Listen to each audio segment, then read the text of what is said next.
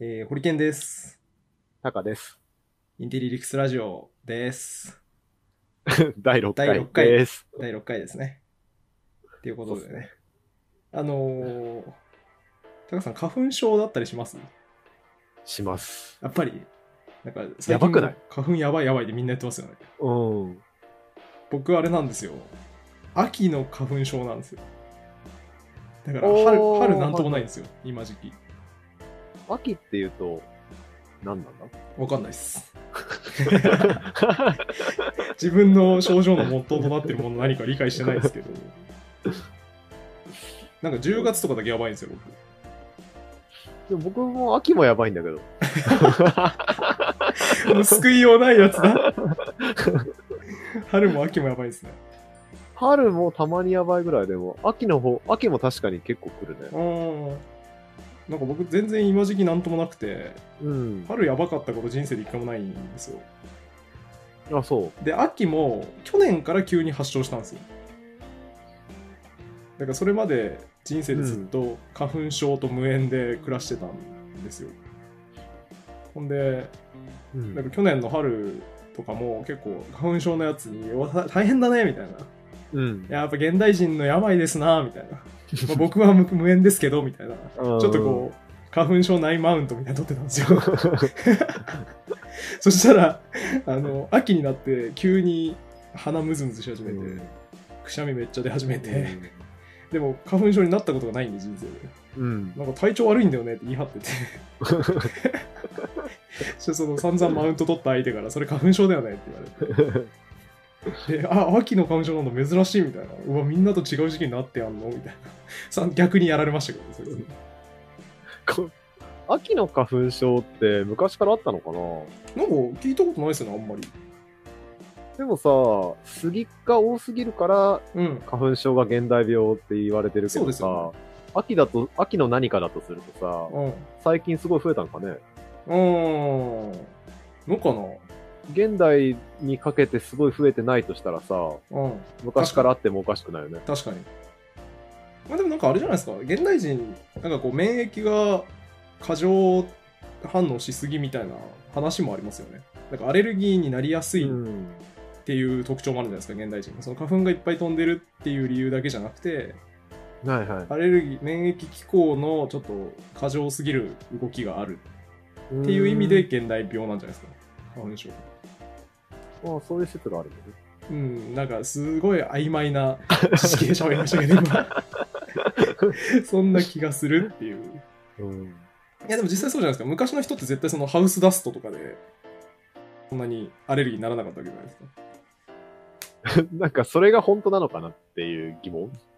ああ。名前がついてなかったからさ、はいはいはい。認知、認識してなかったっていう考えがあるじゃん。ああ、なるほどね。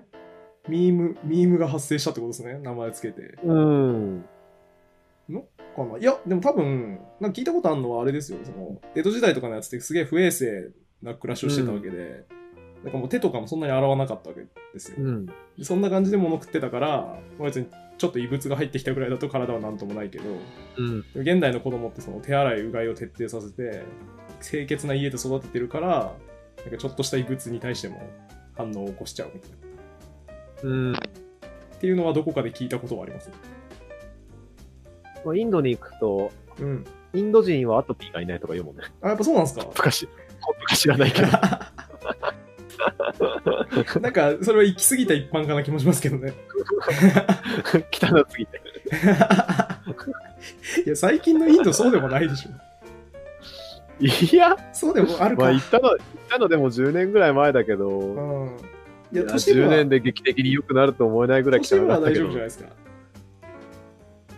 都市部？ダメか。うーん、牛とか歩いてるよ、だって。確かに。そうかそうですね。じゃあ、インドはないかもしれないですね。アレルギー。ああと、話題入る前に、あれが来てるんですよ。リスナーからの話題希望。ああ、そうなんだ。じゃあそれは、コメントが。それは事前に共有しない。僕もあの忘れてました、さすがに。あの、いや、YouTube のコメントにあるんで、あうん。の見てないタカさんが悪いっていうことにしてください。ああ、見てないっすね。えっとですね、お二人がお女性に生まれてたと生まれてたとしたら、どうやって生きてたかっていう話を聞かせてくださいっていう、あれがありました。女性に生まれてたとしたらどう生きてた？なんか、だから人生戦略みたいな話ですよね。女性、今、まあ男だからこういうキャリアを歩んでるみたいな側面も多分、大なり小なりあるけど、これが女性だったらどうしてたかっていう話じゃないですかどうしてた？どうしてたかな？でなんか多分、結構あれで変わってきそうな感じありますよね。持って生まれた容姿みたいな。そうだね。とこで結構変わってきそうな気がする。なんかまたこういうこと言うとね、なんか、ジェンダーもろ問題でね、なんか炎上しますけどね。あんまり言いたくないですけどね。やっぱ、ありそうな気がしますよね、そこは。容姿が良ければ、容姿を生かした戦略が取れると。うん、っていうことですね。も持って生まれた武器として。えじゃあ仮に容姿が良かったら何する？だから仮にガッキーで生まれたらガッキーやるじゃないですか。あ、ガッキーでもやったらガッキーやる？ガッキーで生まれたら僕ガッキーやりますよ。ガッキーやりたいですもん。アイドルやる。アイドルやります、アイドルやる。あ、えアイドルやりたいわ。アイドルやる。え？逆にじゃあさ、今、すごいかっこよく生まれてたらアイドルやってる。あ、男はどうかな？どうかなやってないかもしれないですね。女だったらアイドルやるってこと？僕、あの、い今言って急に思ったんですけど、アイドル、女性のアイドルやりたいっすね。なんで？なんか、なんか、アイドルってやっぱこう、僕あれなんですよ、神になりたいんですよ。もう一回言って。神になりたいんですよ、僕。神に。将来の夢、神なんですよ。僕、僕一時期、神っていうあだ名ついたことある。いつっすか？えでも、さ3、4年ぐらい前に何人かから神って言われて、なんで、由来はなんで神って呼ばれてるんですか？なんかでも、いろん、何、何組かからうん違うエピソードで神って呼ばれてて、はいはいはなんかその人たちが出会って。神だ神だみたいな なんか他、他の人も神って呼び始めて、一時期ちょっと神って呼ばれて。へえ。すごいな。神、神っていうあだ名かっこいいですね。なんだろう、一つはね、謎解きのイベントをやっててさ、うん。で、僕はだから全部正解をし当然知ってて、うん。あの、アナウンスとか、はいはいはいファシリをやってて、なるほど。で、こうちょこちょこ見回りながら、まあアドバイスとかができるわけよ。うんうん。で、まあ、こそっとヒントを出したりとかしてたから、はいはその時に、神だみたいななるほど。感じのところから 神って呼ばれて確かに、役割的にはね、それは神ですね。なるほど。でそこで出会った人もいるから、そのまま友達になった時に神っていいうやいやそこちょっと、移行のタイミング与えてあげましょうよ。神って呼ばれてたりして、もう今は僕は神じゃないから、タカって呼んでよって言ってあげましょうよ。神だったよ、一時 もう変わったんですか、その人たちは？うん、なんか、やっぱ神って呼ばれるのあんま良くないかなとう思って、ん。あの、返上した。ああ、よかった。移行のタイミングちゃんと上げたんですね、後に。そう。あ、ごめんごめん。あー話戻すと、いや、なんか、神、やっぱ神やりたいなっていううん。気持ちはあって、だから僕あれ好きなんですよね。ウェブサービス作るのとか好きで。ウェブサービス作るの？作ると、こう、神、その世界の神じゃないですか。うん、はい。仕様を全部僕が決定するし、うん。なんか、なんなんですかね、その、だからシステム、みんなはそのシステムに応じて行動するわけですよ。こうこういうやつにはこういうものをサジェストして、これを見させるようにしようって僕が決めたら、みんな割とそれを見るわけですよ。うんだから、それ、楽しいなって思ってて、あと、オンラインゲーム作りたかったんですよね、同じ理由で。オオンラインゲーム作るともうまさに僕が神じゃないですか、その世界に。そうだね。っていうのは結構昔から願望としてあって、うん。だからなんかそうですねイベント作るのとかもそうですよね。割とさっきの高さんのファシリテーターの話もそうですけど結局神じゃないですかその場の。っそうだね。ていうのが好きでやってるみたいなとこあってなんですけど、まあ、それはそのあくまで自分が作った小さな箱庭の神でしかないじゃないですか、うん。割とこうアイドルって現世における神に近づける存在預言者だと思うんですよねうん。アイドルってそもそも語源がその偶像なので、まあ、だからムハンマドですよね、AKB48 は。っていう気がしていて、だからアイドルもやりたいですね。できるなら。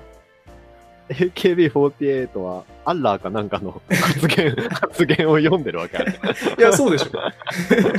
だいぶそうだと思いますよ。だって、ね、CD 買って握手しに来てくださいって言ってね、明らかにその、費用対効果釣り合ってないものをみんな、まあ、買ってねって言われたから買おうとか、1位になりたいってあいつ言ってるから応援しようって言って買わせるわけで、それはもう神の教えって言って、聖書を配布してるのと変わんないですよね。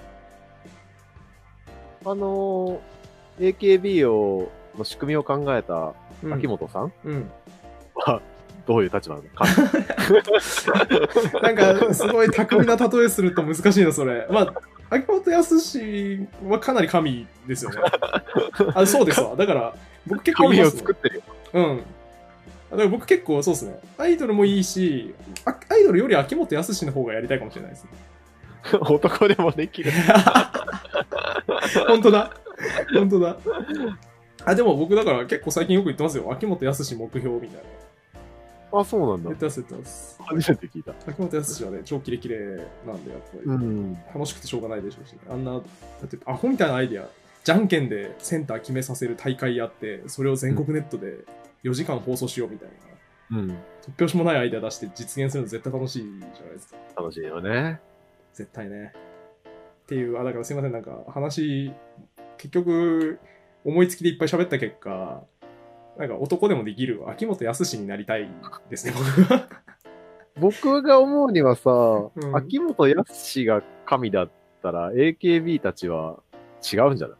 あだから、なんかあれね、あそう、だからそこ多分巧みな比喩が存在しない、比喩ができないんですけど、当てはめられない、昔のその宗教に当てはめられない役割構造だと思いますけど、でもまあ、強いて言うと、どうなのかな？秋元康が。アッラーで。てかまあ、秋元康も、アイドル AKB48 も、ムハンマドじゃないですか。両方ムハンマド。ムハンマド、両方預言者な気がしますけど。僕はさ、そのアイドルは結構制約多そうだし、神からほど、ほど遠く見えちゃうんだけど、まあまあ、そうですね。大変そうっていう側面ありますしね。そんなに自由度ないかな確かにと思ってあしかも男だったら神じゃないってこと？ジャニーズ、キムタクとか。あ、なんか、あ、いや、いや、なんか、直感で最初喋っちゃったんで、なんか男のアイドルは別にやりたくないなって言ったんですけど、考えてみたら別に構造一緒だったんで、うんうん。やりたいですね。やりたい。それもやりたいですね。あ、それはない。まあじゃあ、養子に恵まれなかったからやってない。あ、そうですね。悲しい。やめて、その、改めてちゃんとまとめるとなんか悲しいからやめて。ならば、養子にみ、あの、恵まれてない女性像を想定した方がいい。そうですね。あ、そうしよう。現現在に合う、その方がしあそうですね。って考えると、今と一緒かもしれないですね。そんなに変化しない気がする。ホリケンが女性で今と同じようなことやったらウケる、ね。悪口言えとか言って。確かに。なんかすごく男性的ですよね、その発想は。A と B を喧嘩させようみたいなのは。確かに。そうだ、だから脳の構造が変わることによる、なんか興味の変化みたいなものはあるでしょうけど、それをあんまり勘案しないというか、今の状態で女性になったっていう意味だと、割と一緒のことやる気がしますね。そうなっちゃうよね。うん。なんか、女性にとして生まれてたら、うん。もうちょっとなんか化粧とかおしゃれとかうん。するのかなと思ったけど、うん。今のまま女性になるとしたらしないもんね。しないですね。めんどくさいみたいな。確かに。そうですね。うんあでも一個ポイントとしてあるのはあれかもしれないですね。なんか、我々の界隈というか、我々の界隈でもないな、あの、起業家界隈みたいな、うん。割とこう、新しいことやるぞみたいなとこだと、やっぱ若い女性はかなりアドバンテージありますよ。うん。地域理科であるとか、まあ、古くはあの、なんだ、ザッパラスの玉木まり。うん玉木まりなんかあの19歳の時に社長になって、うんそれでもうメディアにめちゃくちゃ露出した感じがあったので、うんなんか戦いやすそうだなっていう気がしますよね。武器は1個増えるかなっていう。うーん。なんだろう、なんか、増えるようでいて、日本社会自体がかなり男性にアドバンテージを与えてる気がするか、確からに。確かに。なんか、総合的には女性って結構不利かなっていう気はするんだけどね。そうです、ね。表で、表だって言わないけど、日本社会は本当に男女、そうですね。ひどいじゃん。だからなんかもう露骨に最近医学部の話とか出てきたけどさ、はいはいは同じ点でも男男だけ受からせるとかさ、うんうんもう、あんなのだって社会中でじ点数が出ないことなんてもうひたすら行われてるからさ、うん。すごい生きづらいそうか。じゃないかな。そういう頭角を出すっていうことにか関しては。そっか。うん。で結局、そうっすね。そっか。じゃあ、恩恵を我々は受けてるわけで、うん。別にそんなに武器増えないのか。うん。受けてる側は気づきにくいんだよね。そうですね。そういうのは。だから、増えないと仮定すると、もう、じゃあ全部一緒ですね。実りある議論はできなさそう。そうだね。僕が自分の人生の軌跡を振り返るとさ、うん。自転車で世界一周とかをしてるから、はい。それは女性の方がやりにくそうなんだよねああ、そうですね。とはいえ、やりにくいからやめるかっていうと、そうでもなさそうだから変わらないってことになるんだけど。どうなんだろうね。うん。そうだね。あのーちょっと、あれですね、大きな変化があるとすれば脳の変化によるもので、その脳の変化は今トレースできないので、喋っていても無駄っていう話になりそうですね。結局。あともう一つは、はい。子供が欲しいかどうかっていうはいはいはいので、欲しいとなると、ちょっと今みたいな人生の歩み方はしてないかもしああ、なるほどね。早めにこう産んどきたれないい。からってことですね。だから、男性だからさ、う今30中盤だけど、まあ、子供が欲しくてもまあまあみたいなとこあるけど、女性だと、ちょっとこんな言う、なんかのんびりしてられないよね。確かに確かに。そうですね。うん。だからそういう意味では、旅とかもしてないかもしれないよね。婚活します？旅の代わりに。婚活になってんのかわかんないけど、ああ。なんか変わってるかもしれない。なるほど。そうですね。そうだね。うん。なんか、結構多くの女性が、割と人生の着地を結婚に置いてるじゃないですか。ふんふん。その、なんだろうね。あの、幸せな家庭を築くことが割とこう、人生の目標というか、っていう人が、まあ、それなりにいるかなっていう気がするんですけど、うん。そうなりますかね？我々は。うーん、ちゃ、まあ、着地ではないけどさ、うん。結婚子育てのフェーズを入れたいとすると、20代がめちゃくちゃ忙しいよね。うん、そうなるね。そうですね。なんか大学にまで行ってるとすれば、やっぱ就職してキャリア作りと恋愛と結婚と子育てと、めちゃくちゃ忙しいな。そう,、とんでもなくなんか忙しいからうん。少子化が進んでるよね。いや、無理でしょ、だって。ねな、確かに。全部あんの絶対厳しいですよね。え。でも全部捨てたくなか、なくて、キャリアとかがとりあえず自分一人でコントロールできるじゃん。うん。結婚と子育てはさ、うん相手がいるからさ、そうですね。そこにこう、コントロールが効きづらいって思って、なんかキャリアの方を優先してると、やっぱ晩婚になってくるね。なるほどね。なんああ、か、なってそう。そうですね。なってそう。今、僕もなってそうだなって思いました。なんかとりあえずここで一回職場復帰できたりとかフリーで生きられるため、生きられるようにうん。やってると、なんか恋愛と結婚遅くなりそう。そうですね。不確定な要素を後回しで、そうそう。その確確実性のあるところをしっかり積もうってやると、絶対晩婚になりますね。なるよね。うわー、なんか、あれですね、トークテーマの趣旨と違うけど、うん。なんか、20代女子のハードさを痛感するというか、晩婚化をめちゃくちゃ意識しました、今日。いや僕さ、結構人人生相談みたいなのを受けることがあって、はいはいはい20代女子からも相談とうんか話したりするからさ、うん。いやー、むず、無理す、無理だよねって思うもん。なんか話。でどう、どうすればいいですか？ってこうはいはいはい言うわけだけど、うん。いや、全部、全部こなすの超人だよね、みたいな。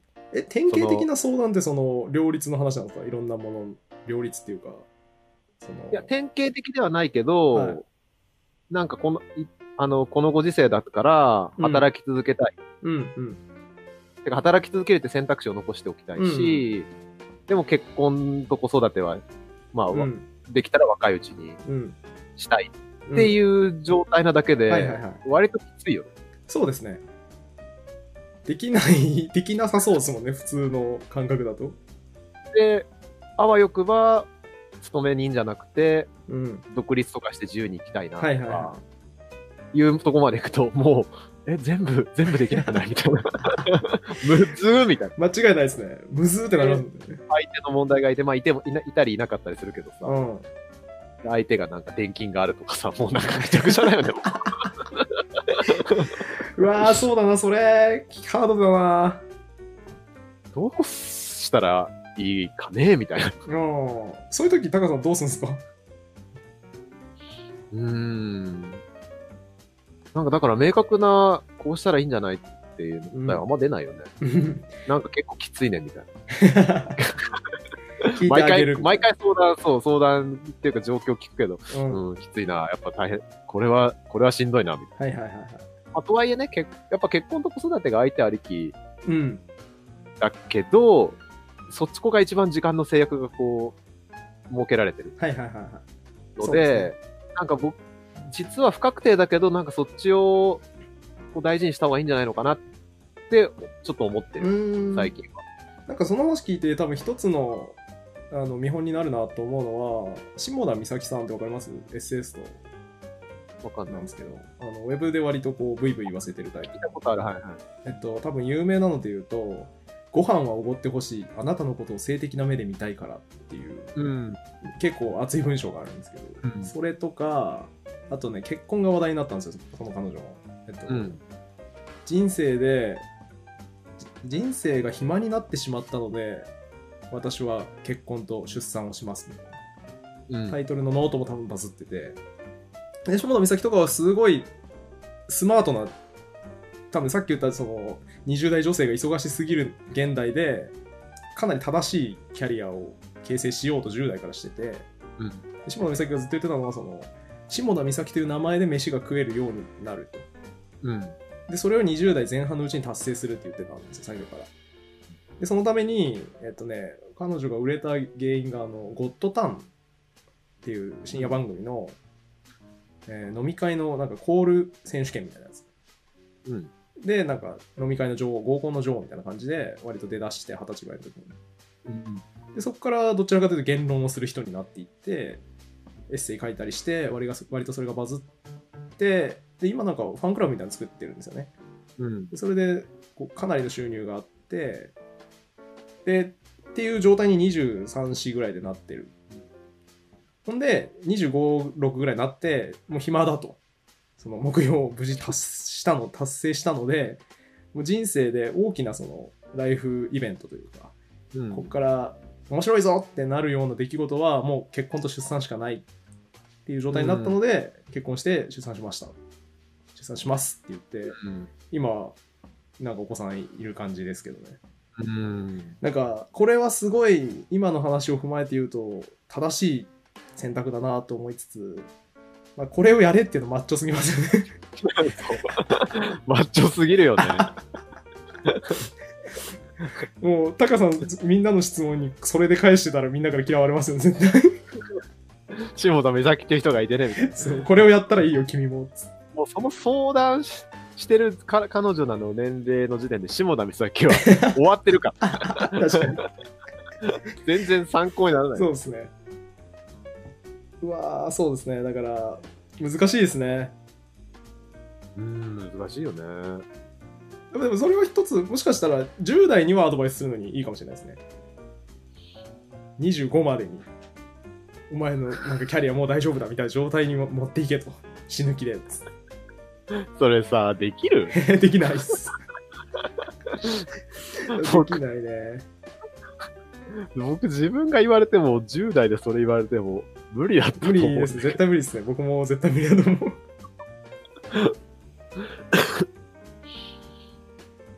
そう。大変だな、人生。まあでも女性に生まれたらどうするって質問した人は女性なの男性？あ、女性です。っていうか、細川です。知ってる人だ。共通の友人ですね。そうですね。ちょっと、うん、答えはあんまないけどね。うん下田美咲がやれたらいいねぐらいですかね。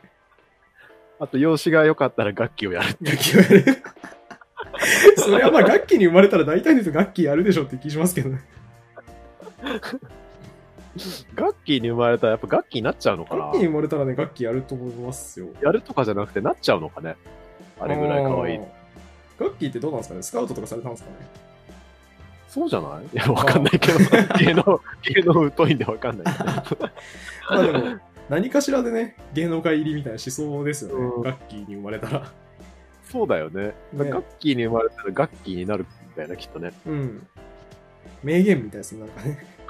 楽器に生まれたら楽器になる。もうそれもう、5000万分の1とかだからさ。確かに。ダメだよね。あでもなんか、なんだっけな、誰かが言ってたんですけど、教祖に、えーなるのではなく、教祖に生まれるのだ、誰かが言ってて。あ逆だ。教祖に生まれるのではなく、教祖になるのだ、誰かが言ってて。うんうんあ。の具体的には、えー、大川隆法さんですかね。うんうん。大川隆法さんって、両親もなんか謎の宗教みたいにやってて、うんでなんかそれでちょっとだけ成功してて、うんでもこれをもっとこうちゃんとしたのを成功させようっつって子供にその教祖になるための教育をいっぱい施したらしいんですよ。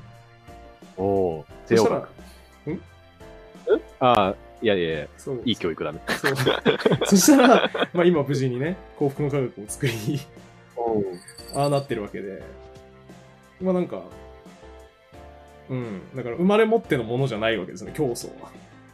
教祖はね。うん。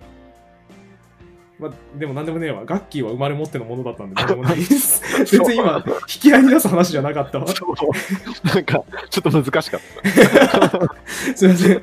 なんかあの、名言っぽいものを思い出したから言ってみたんですけど、全然今の話と合ってなかったです。うん。トークテーマいきます？いそうだね。きますか何？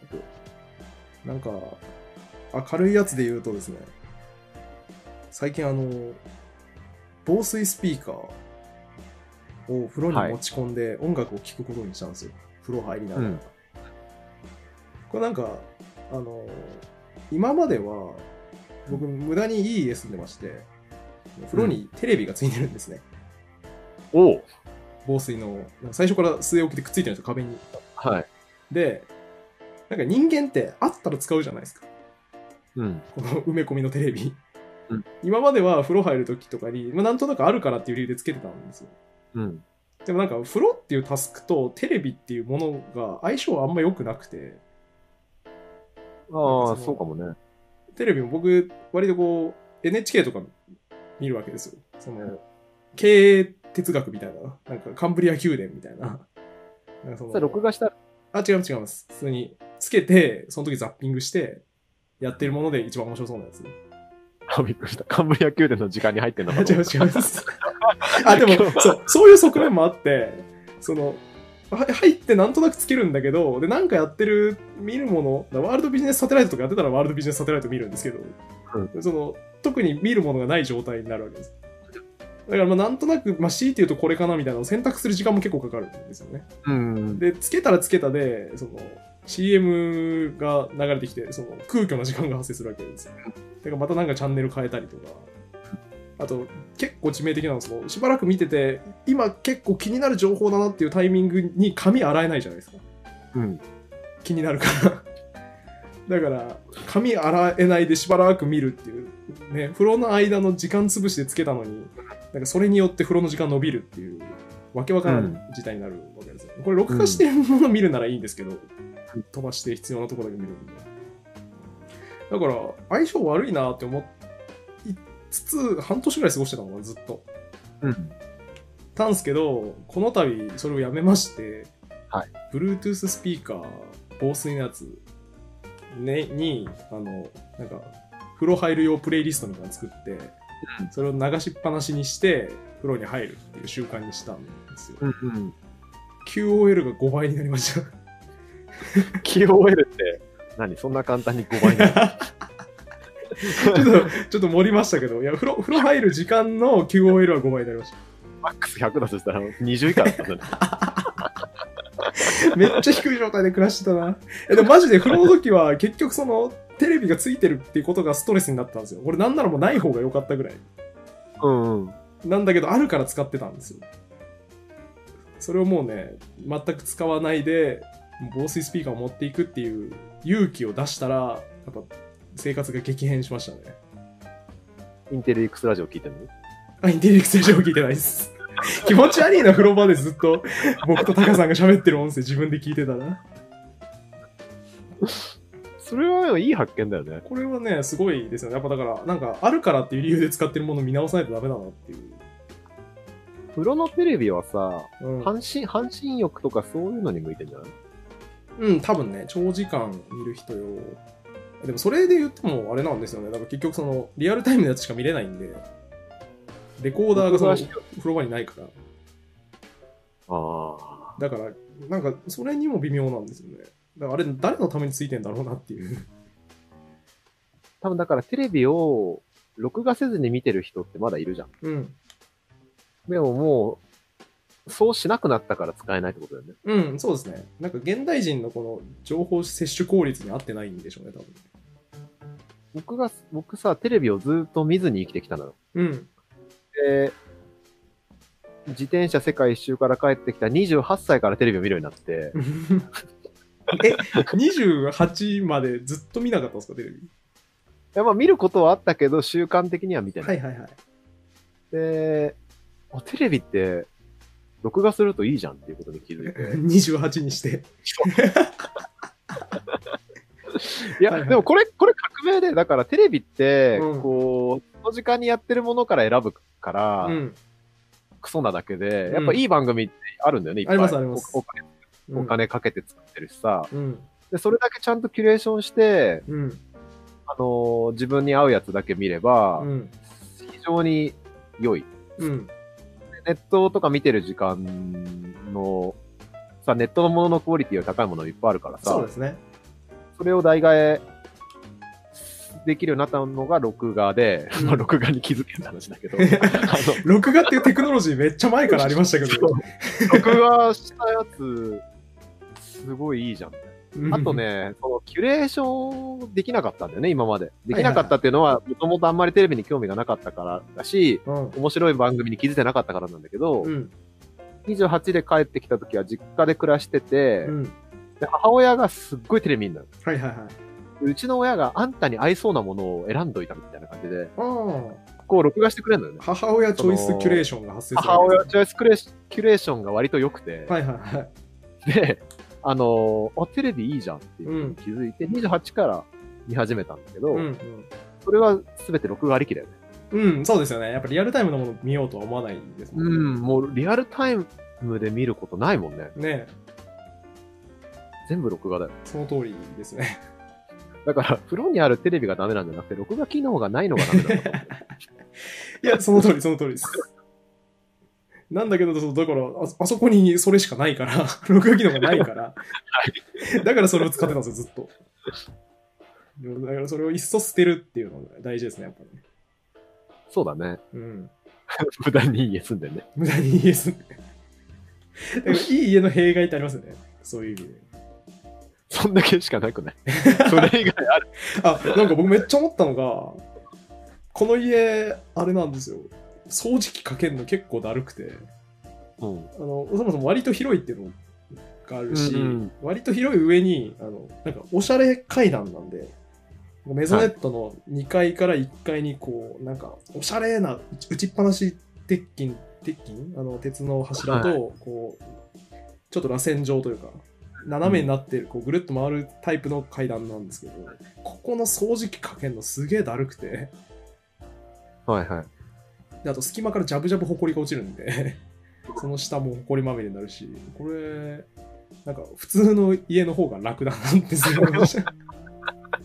螺旋階段みたいなやつだるっていう。普通でも螺旋階段でも、クイックルワイパーが掃除機かけるぐらいじゃない？それちゃうのかだから掃除機かけるんですけどその変な形なんで四角いじゃないですか普通の階段ってうんだからザッザッってやったら普通だったら終わりのところをこの螺旋階段の変な形のせいでこうそれにこう沿わせる掃除機関係がめんどくさいんですそうか。いい家の弊害二つ目。で 結構あると思いますよ。だからあれとあれとかも一緒ですよね。結局そのいい家電とかも良いせいで機能がいっぱいあって、なんか翻弄されるみたいな。うんうん一緒ですよね。風呂場にテレビついてるせいで、なんか似合わぬタスクをやってしまう。うん。そこに半は気づくまで半年かかったのは、はホリケン、ホリケンらしくないね。い。確かに。そうですね。いや、だからもう本当に、なんですかね、そういうのいっぱいあるんだなっていう、気をつけてる方だろうと思ってたけど、やっぱ、なんかあるからっていう理由で使ってるものめっちゃ多いですからね。うーん。他にもあるのかな見直したらいろいろあるんだろうな、でも。うん。あ、そう、っていうのを今めっちゃ考えて、家改造してるんですよ、めちゃくちゃ。この椅子もそうですけど、うん。全体的にその効率を最大にしようと思って、見直したらもうめちゃくちゃいろんなもの買い替えてますね、今。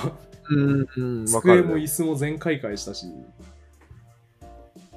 細かいので言うと、あれですね、ブックスタンドとかも買い替えるのめっちゃ良くなりました。何が良くなったの？ブックスタンド、あブックエンド、あの、今まで100均のやつ使ってたんですよ。うん。あの、L 字あのやあ、普通にこう、何にもない平面に置くやつを止める本そうそうそう。そうはい、このブック、ブックエンドみたいなやつうん。これを100均のやつ2個買って、うんその僕本本をまず今全然持ってないので電子書籍しか買わないんですよ。だからその参考書とかなんですよね。要は、うんあのソフト、PC のソフトの参考書とか、プログラミングの参考書とか。でそういうものをデスクの上にガッて置いといて、さって取りたいうん。から本棚じゃなくてブックエンドがいいんですよ。うん。なんですけど、この100均のやつ、今までずっと使ってたやつは、倒れるんですよね。適当に立てかけると。だから、その、ちゃんと密になるように、この幅ぴったりに物を置いてないと、こう斜めにしたらガシャーンって全部倒れるんで。っていうのがあって、結構、たまにイライラしながらずっとそれも暮らしてたんですけど、しばらく。うん。これ倒れないブックエンドないのかなと思って、うん検索したら割とすぐ出てきて、Amazon で1300円のやつなんですけど、で要はこうあって、後ろに伸縮する蛇腹 ?L 字2つに伸縮する蛇腹をつないでいるやつうん。があって、その横幅調整できますよっていう。うん。これはそのこれ自体に硬さがあるので、うん。どんなに斜めに適当に立てかけても倒れないんですよ。素晴らしいね。っていうのを見つけて、QOL が5倍になりました。QOL ね。低かったな、もともと。25倍になりました、スピーカーの弦と合わせて。っ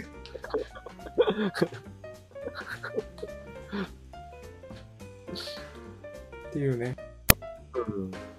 うん。その普段さ、使うもの、特になんだろう、24時間でよく触れてるものは、お金出すにの値するよね。本当ですね。なんかやっぱ全部見直さないとダメだなと思います。い椅子とかに長時間座ってない椅子もそうだしさ、うん。スマホも、すっごい触ってるから、うん。スマホに投資するのは別に悪くないのかなって、うん、間違いない。間違いないです。X とかちょっと買おうかなと思っちゃったもん。うん いや、正しい正しい。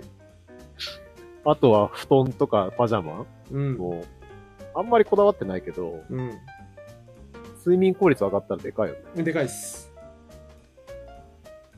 なんか、ねうんその関連で最近思うのが、ベッドって実はあんまりいらないんじゃないか説っていうのを思ってました。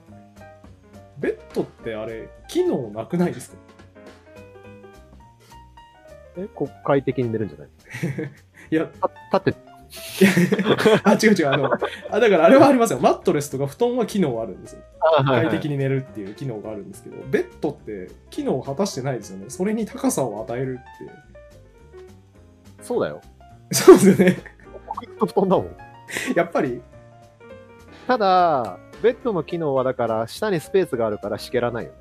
うん、そう。っていう話じゃないですか、多分湿度の問題、し湿気というか。敷きっぱなしにできるんだよね、多分。うん。っていうける。うん。いや、っていう話だと思うんですけど、世間のみんながベッドを使ってる理由って。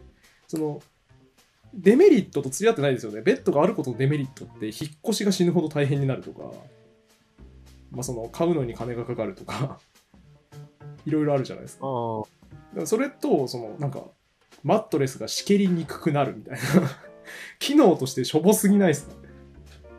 ベッドのもう一つの機能は、はい。下に収納ができるっていうのが多分でかいんじゃないかな。うんでもそれもしょぼくないですか？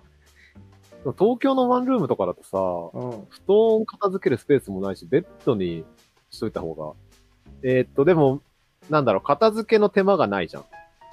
うん。何？いちいちまたた畳む、畳んだりすある手間あ手間暇がいやいや、だって、マットレス片さなくていいでしょ？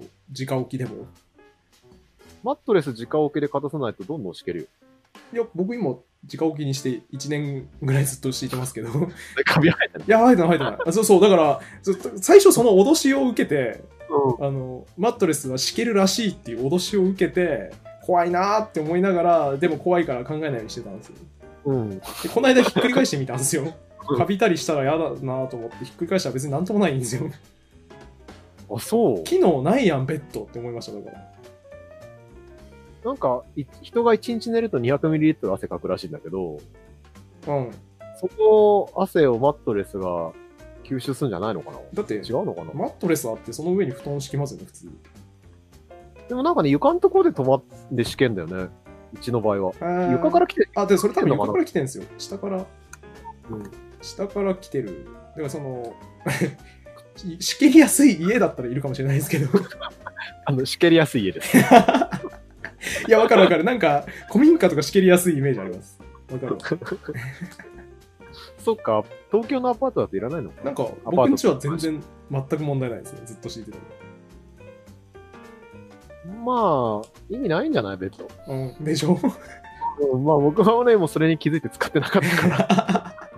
さすがでございます。そうだからね、実は機能ないものも結構身の回りにあるなと思って、いらんなっていう。なんだろう、でも。だいぶ削ったけど何かあるのかな？うん。まあ、まあそういうのはね、でもうん見直す、見直そうと思わないと見直さないもんね。そうですね。そうだから暮らしは最適化のためにちょいちょい見直した方がいいよっていうことですね。自戒を込めて。ね、ほんと家直し、家変えたいぐらいの。あ、家変えたいんですか？うん、まあもっといい家住みたいよね。あ、そうなんですね。えー、な何が不満なんですか、高ハウス。まず段差があるから1回でルンバかかんないし。あー、出た、それね。まあ宿やってるからしょうがないけど、一人だと広すぎるから掃除めんどいし。